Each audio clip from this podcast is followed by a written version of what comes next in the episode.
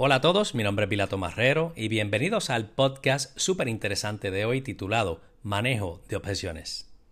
En este episodio continuamos con la serie para emprendedores de Grandes Ligas Junior.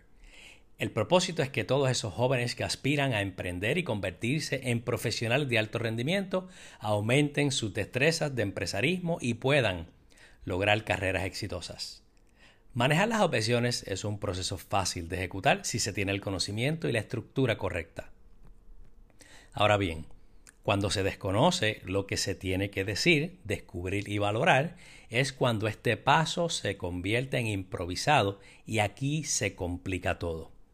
Una regla básica en este paso es que un vendedor jamás debe suplicar por la venta. Es todo lo contrario.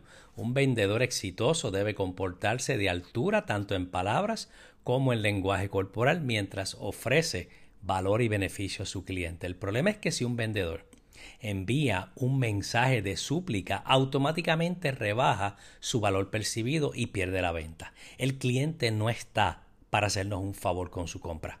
Por consecuente, debemos presentarnos como solucionadores de su problema. Rebajarse como vendedor sucede porque se enfocan en precio, que es importante, pero no es lo más importante. Para que te vean con valor debes conocer e inspirar desde el inicio los conceptos intangibles como proposición de valor, percepción de valor, justificación de valor y cambio de percepción de valor.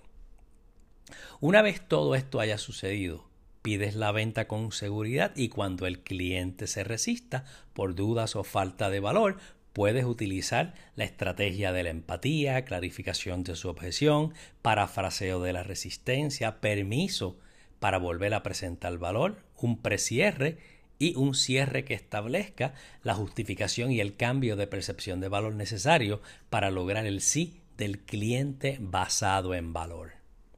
Así que la próxima vez que aspires a aumentar las ventas e ingresos en tu negocio, Comienza a manejar objeciones profesionalmente y verás cómo tu empresa crece con clientes e ingresos. Les invito a escucharme todas las semanas con temas de valor que mejoran nuestro desempeño. Espero que haya sido de tu agrado y agradezco el tiempo que me regalaste. Sigue mi podcast todas las semanas o conecta conmigo en las redes sociales bajo mi nombre, Vilato Marrero.